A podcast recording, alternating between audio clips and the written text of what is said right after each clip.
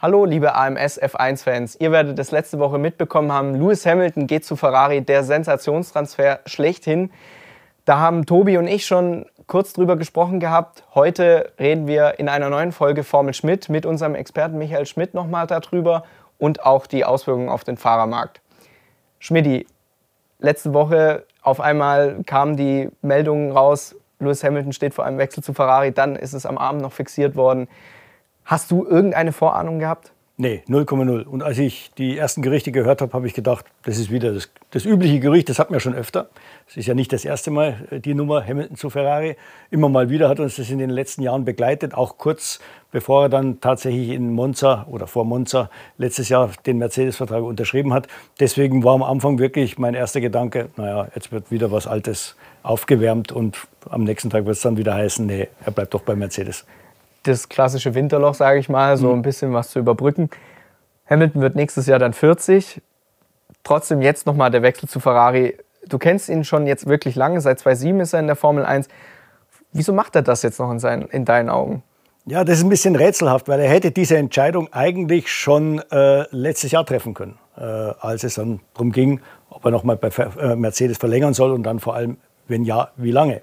Und äh, Toto Wolf hat ja inzwischen, glaube ich, zugegeben, äh, dass beide Parteien eher einen kurzfristigen Vertrag wollten. Er hätte ja gleich sagen können, okay, ich mache jetzt noch ein Jahr bei Mercedes und gehe dann zu Ferrari. Und Ferrari wollte ihn ja damals schon. Also es ist meiner Ansicht nach irgendwas noch zusätzlich passiert, das ihn dann dazu bewogen hat, es jetzt zu tun. Denn das Timing ist extrem seltsam. Also wir haben jetzt, das war fünf Wochen vor dem Saisonstart. Ähm, da konnte er oder kann er noch gar nicht wissen, wie sich diese Saison entwickelt, ob jetzt Mercedes oder Ferrari der große Herausforderung von Red Bull oder vielleicht sogar irgendjemand andere. Er hat jetzt quasi diese Entscheidung getroffen, wie gesagt, ohne zu wissen, was, was wirklich passiert. Das Einzige, was er zur Hand hat, sind Windkanaldaten, vielleicht das Gefühl aus dem Simulator. Er ist ja das neue Auto im Simulator schon ein paar Mal gefahren. Und vielleicht möglicherweise war er ein bisschen enttäuscht davon, wie sich das Auto im Simulator angefühlt hat. Und das war vielleicht so der allerletzte Baustein der ihn dazu gebracht hat, jetzt gehe ich doch noch mal zu Ferrari. Ich halte den Hamilton, ähnlich wie damals Michael Schumacher, nicht für den Fahrer, für den jetzt Ferrari wirklich das, das Allergrößte ist. Er hat jetzt nicht so den wahnsinnigen Sinn für Historie. Ich meine, schon natürlich, Ferrari ist für jeden Rennfahrer was Besonderes. Äh, und, äh, äh aber jetzt so ein Vettel, da wusste man, der lebt dieses Thema, der, der, kannte die Historie, für den war das quasi ein Muss, einmal in seinem Leben für Ferrari zu fahren. Der Hamilton hat sich eigentlich viel zu, viel, viel zu lange Zeit gelassen. Er hätte ja viel früher schon zu Ferrari gehen können. Der Wunsch war ja immer schon da, auch von der anderen Seite. Und allein die Tatsache, dass er sich so lange in seiner Karriere Zeit gelassen hat, diesen Schritt nochmal zu tun, zeigt für mich, dass jetzt er, er weiß, welchen, welcher Mythos Ferrari ist, aber ich glaube jetzt nicht, dass es dass, dass, dass er das unbedingt noch mal erleben musste, aus der Historie heraus. Finde ich ganz interessant, dass du das ansprichst, weil ich war auf seiner Instagram-Seite unterwegs, da hat er gesagt, dass er schon als Kind davon geträumt hat, für Ferrari zu fahren und jetzt wird der Traum wahr. Wenn du das dann jetzt so erklärst, dann habe ich eher den Eindruck, ja, er benutzt vielleicht diese Phrase. Auf der anderen Seite ist er auch sehr klar in seiner Karriereplanung. Ich meine, Vettel ist dorthin gegangen, als die Turbo-Ära neu war. Da war Mercedes das Team, das zu schlagen galt. Da gab es ja sag ich mal, bis auf 17, 18 wenig Chancen, mal dazwischen zu funken. Und Hamilton ist die ganze Zeit für Mercedes gefahren in der Hybrid-Ära und sie waren ja bis 22 WM-fähig. Und er hat ja reihenweise WM-Titel geholt. Dann hätte es ja auch gar keinen Grund gegeben, zu Ferrari zu gehen, jetzt mal so gefragt. Ja, das schon, aber auf der anderen Seite, er ist natürlich immer wieder auf diesem Thema herumgeritten. Das ist meine Familie, da, da, will ich eigentlich meine Karriere mehr oder weniger beenden. Er, er, konnte sich ja selber gar nicht vorstellen, dass er jemals zu einem anderen Team geht. Und immer wenn Nachfragen nach Ferrari kamen, ja, es gibt doch mal ein paar so lose Gespräche, aber ernsthaft war das nie. Also man hatte schon wirklich das Gefühl, das ist eine Lebensstellung. Und ich glaube, es wäre auch für Hamilton eine Lebensstellung gewesen, weil Mercedes hat natürlich auch von dem Lewis profitiert. Ich, das ist ein, für sie war das der beste Werbeträger, den man sich denken konnte. Er hat eine junge Kundschaft zu Mercedes gebracht vor allem auch durch seine Aktivitäten äh, äh, in den sozialen Netzwerken und so, hat er eben Leute erreicht, die normalerweise jetzt vielleicht Mercedes nicht so erreicht hätte. Ferrari braucht es ja eigentlich gar nicht, weil Ferrari ist die größte Marke in unserem Sport, sage ich mal so. Absolut. Also die haben eigentlich nie den, den großen Namen gebraucht, um, um zu glänzen. Wer bei Ferrari fährt, der muss wissen, zuerst kommt Ferrari und dann alles andere. Da fährt man, da geht man nur hin, um, oder sie holen nur die besten Fahrer, um dann auch einen Titel zu holen und sehen das jetzt nicht als Marketingvorteil, was Mercedes natürlich auch gewollt hat. Bei Ferrari wird dann sein neuer Teamchef Frederic Vasseur, das ist ja auch sein alter Teamchef, zu GP2-Zeiten zusammen den Titel geholt, 2.6, bevor dann Hamilton mit McLaren in die Formel 1 eingestiegen ist. Wie schätzt du das Verhältnis zwischen den beiden ein? Du kennst ja Fred auch schon lange. Ja, die beiden sind sehr eng. Also äh, immer wenn Fred Vasseur in äh, Monte Carlo was zu tun hatte, hat er bei Lewis Hamilton privat gewohnt. Äh, und zwar schon bevor es überhaupt da jetzt ernst wurde und bevor er Ferrari-Teamchef wurde. Also das zeigt, wie eng, die, äh, äh, wie eng die sind. Fred wollte ihn natürlich. Er wusste ganz klar, das ist der ganz große Coup, den er landet, wenn er den Hamilton da an Land zieht. Kommt natürlich noch dazu, dass John Elkann, der FCA-Chef, also quasi der oberste Boss, auch ein Hamilton-Fan ist, dass die sich irgendwann mal kennengelernt haben bei irgendeiner Gala und seitdem regelmäßig oder einigermaßen regelmäßig miteinander telefonieren. Das war vielleicht jetzt teilweise auch nur so lose Gespräche, wo es nicht ums Eingemachte ging, aber jetzt natürlich schon, logischerweise. Also die Verbindungen waren schon da zu Ferrari. Und für Fred Vasseur, wenn du sagst Q, fällt mir nur ein, ja, ihn, seine Position stärkt das natürlich auch. Er hat zwei 23 von Mattia Binotto übernommen. Sie sind Dritter geworden in der WM. Davor waren sie immerhin Zweiter. Da, wenn er dann vorweisen kann, hey, ich habe jetzt den siebenmaligen Formel-1-Weltmeister an Land gezogen, dann stärkt das ja auch seine Position, würde ich jetzt mal so in den Raum stellen. Ja, absolut. Er hat jetzt zumindest mal eine Zeit lang den Rücken frei, würde ich sagen. Also, also Ferrari schmiert total ab und fährt im hinteren Feld rum. Aber sagen wir, wenn sie jetzt am Anfang auch wieder nur Zweiter, Dritter werden, werden die Leute sagen, ja, aber nächstes Jahr kommt ja der Hamilton. Das, das kann er sicher nicht die ganze Saison durchziehen. Also Ferrari muss diese Saison, dieses Jahr schon liefern, das ist ganz klar. Also sie müssen schon das ein oder andere Rennen gewinnen. Sie müssen erkennen lassen, dass sie näher an Red Bull dran sind. Ähm, das, das ist sicher Voraussetzung. Aber er hat jetzt erstmal Luft, weil da hat er schon jetzt einen Kredit, auch bei den Tifosi, dass er es geschafft hat, den Hamilton dahin zu holen und mit Charles Leclerc verlängert hat für mehrere Jahre. Das ist ja auch rausgekommen. Also ja, das ist ein Dreamteam, kann man quasi ja, sagen. Ja. Du hast, genau, ich wollte es gerade sagen, du hast ja auch davon geschrieben letzte Woche, dass es die stärkste Fahrerpaarung der Formel 1 ist. Und ich denke, das würden jetzt wahrscheinlich auch die meisten so unterschreiben. Du hattest vorhin kurz das, den Mercedes-Vertrag angesprochen. Es gibt auch Gerüchte, dass Hamilton angeblich einen Dreijahresvertrag schon wollte, letztes Jahr mit Mercedes. Und also das hat Toto Wolf selbst mhm. gesagt. Mhm nachdem das rausgekommen ist. Und Wolf, frage ich mich, haben die sich nicht, er und sein Team, sich vielleicht nicht ein bisschen verzockt, weil sie jetzt ohne ihren Superstar, ohne ihr Zugpferd auch dastehen, weil sie ihm nur ein Jahr, einen Jahresvertrag gegeben haben mit einer Option beiderseits. Also sie mhm. hätten ja auch sagen können, Luis, du bringst keine Leistung mehr, du bist weg. Ja. Ja, ja und nein. Ich meine, wir wissen ja alle nicht, was in zwei Jahren ist. Also, ich meine, da kann viel passieren. Und äh, äh wie gesagt, äh, Wolf hat es, glaube ich, auch gesagt, wenn ein Fahrer nicht fahren will, dann kann man ihn nicht zwingen. Also wenn der Hamilton in zwei Jahren dann äh, das Gefühl gehabt hätte, doch, jetzt muss ich doch noch den Absprung zu Ferrari schaffen oder irgendwo anders hin, hätte man ihn auch bei einem Dreijahresvertrag wahrscheinlich schlecht halten können. Also meiner Ansicht nach ist es für Mercedes schon dumm gelaufen. Das ist klar, dieses Risiko hätte er sehen müssen schon im September mit dieser Lösung ein Jahr plus Option, dass ihm der Hamilton zu einem dummen Zeitpunkt abhaut. Und jetzt war der dümmste, weil Norris gerade unterschrieben hatte bei McLaren, Leclerc hatte verlängert bei Ferrari, waren die zwei schon mal vom Markt. Äh, jetzt ist der Hamilton auch nicht mehr greifbar. Jetzt wird es natürlich dann für Mercedes langsam eng. Da hat man sich in eine ja, ein bisschen blöde Situation gebracht. Auch wenn jetzt 2025 viele Fahrer äh, vertragslos sind oder ihre Verträge jetzt am Ende dieses Jahres en, äh, enden, es ist eigentlich von denen, die gerade rumfahren, jetzt keiner dabei, wo man sagen muss, den muss ich haben. Welche Fahrer sind das? Klar, Sainz wird bei Ferrari jetzt ersetzt durch Hamilton. Wer ist es noch? Wer, wer würde frei werden? Wer wäre eine Option? Ja, rein theoretisch Carlos Sainz natürlich. Dann äh, Sergio Perez, wissen wir auch nicht, was, ob der noch bei Red Bull bleibt. Dann die beiden Alpinfahrer, ich glaube, deren Verträge laufen aus. Alexander Albon hat, das wurde gestern auch bestätigt bei Williams, hat noch einen Vertrag bis Ende 2025. Aber da wollten sich weder James Rouse noch Alexander Albon darauf festnageln lassen, ob das dann auch bis 2025 geht. Hier wieder das alte Thema, wenn ein Fahrer nicht fahren will und er sieht die Chance seines Lebens, nehmen wir mal an, Mercedes würde ihn verpflichten wollen, dann, dann würde er das sicher machen. Dann kommt noch sicher von denen, die auch noch frei sind, wäre noch der Name Hülkenberg zu nennen. Also jetzt, wenn wir die Erfahrenen nehmen. Ja, und dann, äh, dann dann wird es schon ziemlich dünn von denen, die jetzt gerade noch unterwegs sind. Einer fällt uns natürlich noch ein, Fernando Alonso. Äh, er ist Weltmeister, der einzige unter denen, die wir jetzt genannt haben, der Weltmeister ist. Aber der ist dann auch schon 44. Es war nie eine große Liebe zwischen Mercedes und, äh, und Alonso. Man hat ihm, glaube ich, nie verziehen. äh, wie er damals McLaren quasi äh, ja, an die Wand gestellt hat, indem er den Kronzeugen spielte bei, der, bei dem Spygate. Ähm, und äh, wie gesagt, dann wird es eng, dann hat man halt noch den, den, den Nachwuchs. Ganz kurz zu Alonso, glaubst du, das spielt wirklich noch rein? Das war ja, ich meine, 2007 und Mercedes war ja dann noch Partner von McLaren.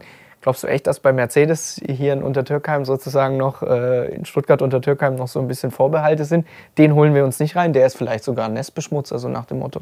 Äh, ja, ich glaube schon, weil erstens Ola Kelenius, also der Vorstandsvorsitzende von Mercedes, war damals ja noch äh, bei McLaren Mercedes mit dabei in einer, einer, ganz anderen Funktion. Also der kennt diese Geschichte, hat die hautnah miterlebt. Und dann hat natürlich Alonso auch in der Zeit danach immer wieder mal bewiesen, dass er ein schwieriger Kandidat ist. Ja. Wenn es also nicht so läuft, dann, äh, dann war es mit dem Teamplayer nicht weit her. Er hat sich angeblich geändert, das hat man gesagt. Also bis jetzt hat er auch noch äh, äh ist er noch nicht zurückgefallen in seine alten Gewohnheiten. Ähm, er hat jetzt Alpine nicht, nicht groß beschmutzt. Äh, kann man sagen, nach seinem Abschied. Und er hat auch ähm, Aston Martin, also er ist eher zum Team gestanden in der zweiten Saisonhälfte letzten Jahres, als es nicht mehr so gut lief wie in der ersten. Also es wird, wird natürlich sehr, sehr, wenn Alonso wirklich auf ein Kandidat ist, wird viel davon abhängen, wie diese Saison läuft bei Aston Martin.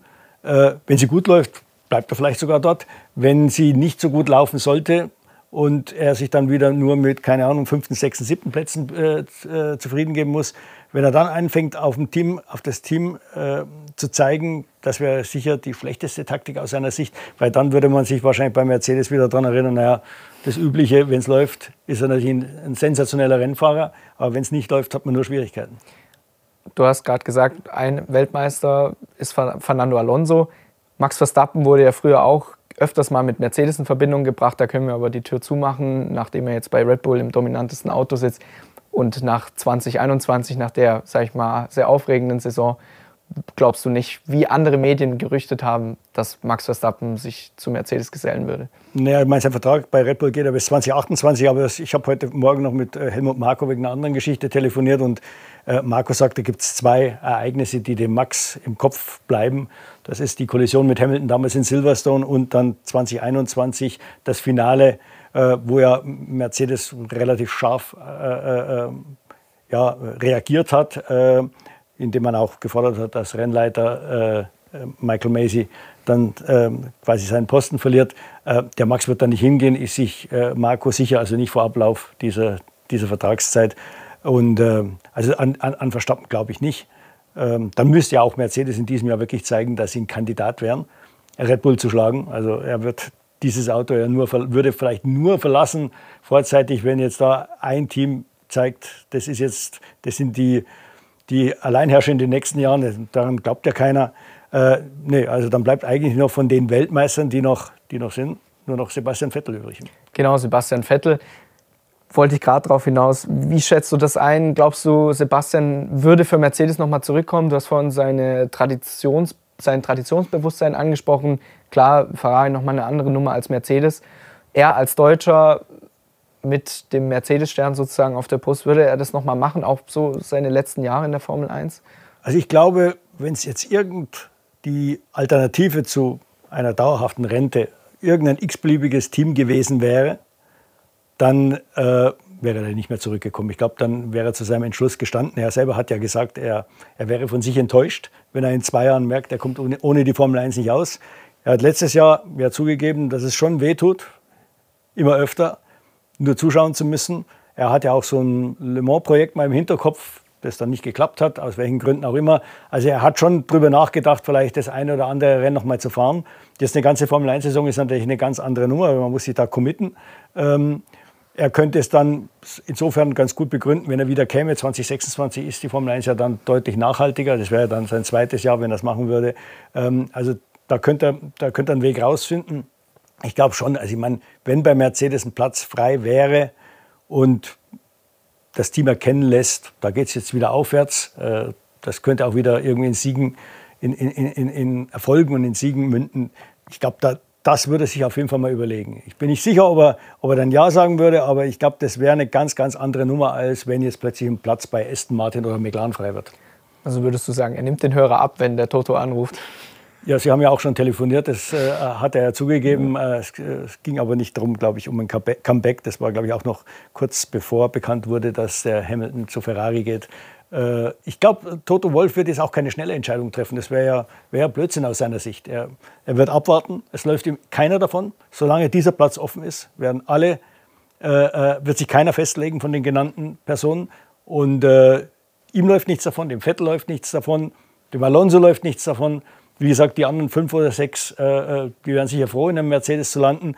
Und er hätte dann auch Zeit zu schauen, wie entwickelt sich ihr Supertalent, dieser Kimi Antonelli in der Formel 2.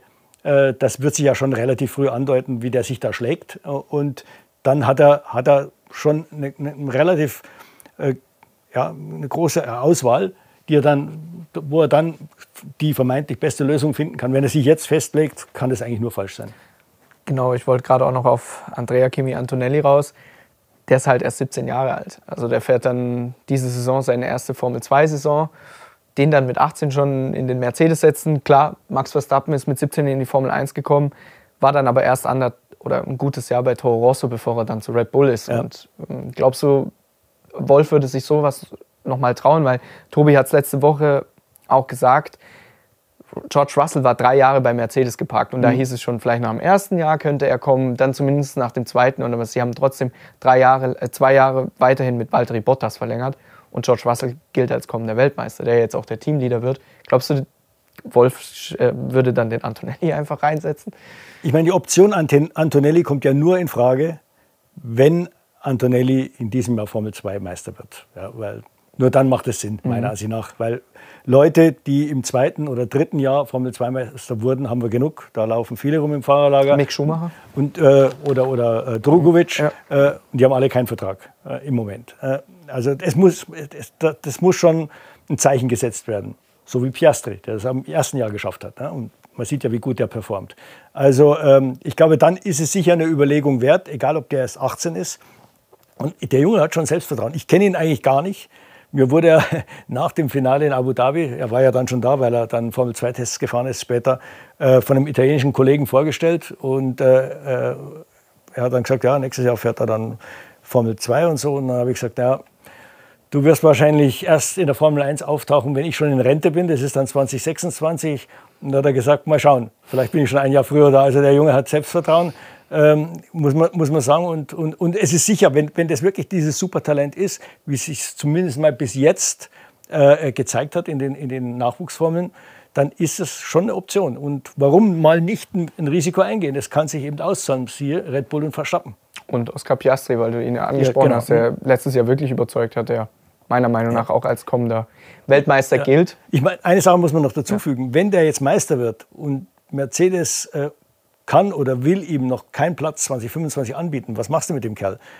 Die Nummer, dass man ihn irgendwo anders parkt bei einem Team, kann man vergessen. Da die einzigen, die das können, ist Red Bull, weil ja. sie mit Toro Rosso ein, ein Junior-Team haben. Alle anderen, da macht keiner mehr mit. Die haben alle heute ihre eigene Agenda. Das ist nicht mehr so wie zu den Zeiten, wo halt äh, äh die Budgets so knapp waren, dass man um jeden Fahrer, der umsonst, den es umsonst gibt, oder wo es vielleicht noch obendrauf ein paar, paar Dollar gibt, äh, äh mit offenen Armen empfängt heute der Williams. Warum soll der Williams ein Jahr lang diesen Antonelli da ausbilden? Und dann haben sie nichts davon. Die haben selber einen ganzen Haufen Fahrer in ihrem Kader und viel, die meisten Teams haben heute so einen Nachwuchskader.